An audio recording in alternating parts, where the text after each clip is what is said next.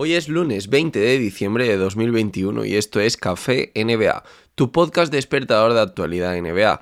Todas las noticias que necesitas saber en menos de lo que te dura un café.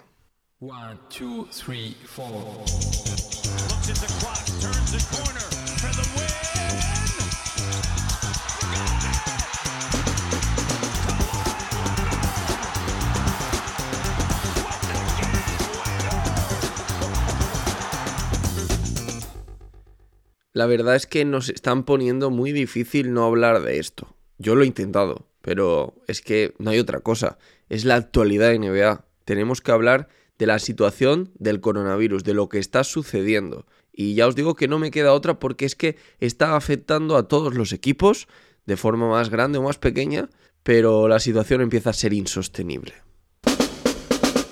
La situación no deja de empeorar en la liga y este domingo eran ya más de 70 los jugadores bajo contrato NBA que estaban incluidos en el parte de lesiones de sus respectivas franquicias por culpa de los protocolos de salud y seguridad definidos por la liga. Ya sabéis, estos protocolos que se han hecho súper famosos porque llevamos ya pues prácticamente dos años ¿no? comiéndonos esto eh, cada vez que algún jugador da positivo o alguien de su entorno da positivo y lo incluyen aquí y tiene que pasar ciertos test negativos para volver a la NBA. La cifra es una auténtica burrada. Prácticamente estamos hablando de que uno de cada cinco jugadores son baja para el próximo partido por este motivo, y esto genera una situación que prácticamente es insostenible. Sin embargo, la liga sigue y la NBA está haciendo todo lo posible por no pararla. Por tercera temporada consecutiva nos topamos con ese contrato de televisiones que les obliga a jugar un mínimo de 72 partidos y que es lo que realmente está comprimiendo las cosas. Y de nuevo nos topamos con una cuestión económica. No es que la NBA no quiera parar, es que es algo que simplemente no se puede permitir.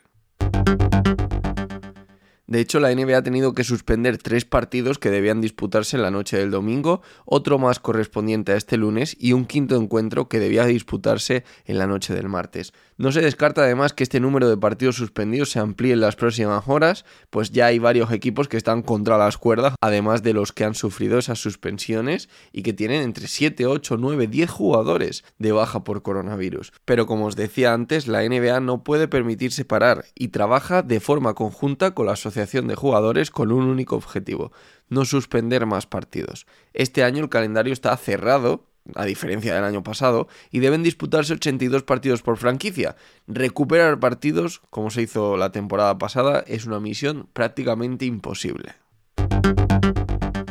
La NBA permitirá con efecto inmediato y hasta el próximo 19 de enero que todas las franquicias de la liga contraten a un jugador por cada jugador que esté incluido en los protocolos de salud y seguridad tras haber dado positivo, rompiendo así con el habitual esquema que deja a 15 jugadores bajo contrato por cada plantilla, más dos jugadores en two-weight contracts, en estos contratos que firman de forma dual con el equipo asociado de la G-League y con la propia franquicia de la NBA. Y no me puedo despedir sin tratar este tema. Incluso bajo esta situación insostenible para la NBA, lo de Kyrie Irving ha sido carne de meme este fin de semana.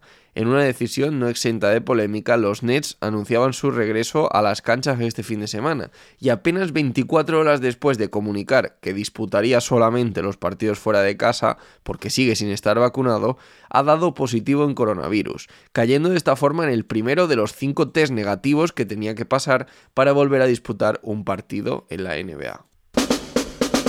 Soy Javi Mendoza NBA, tanto en Twitter como en Instagram. También me podéis encontrar con este mismo usuario en YouTube o en Twitch. Me podéis dejar un me gusta en este episodio en señal de apoyo y no olvides suscribirte al podcast si todavía no estás suscrito.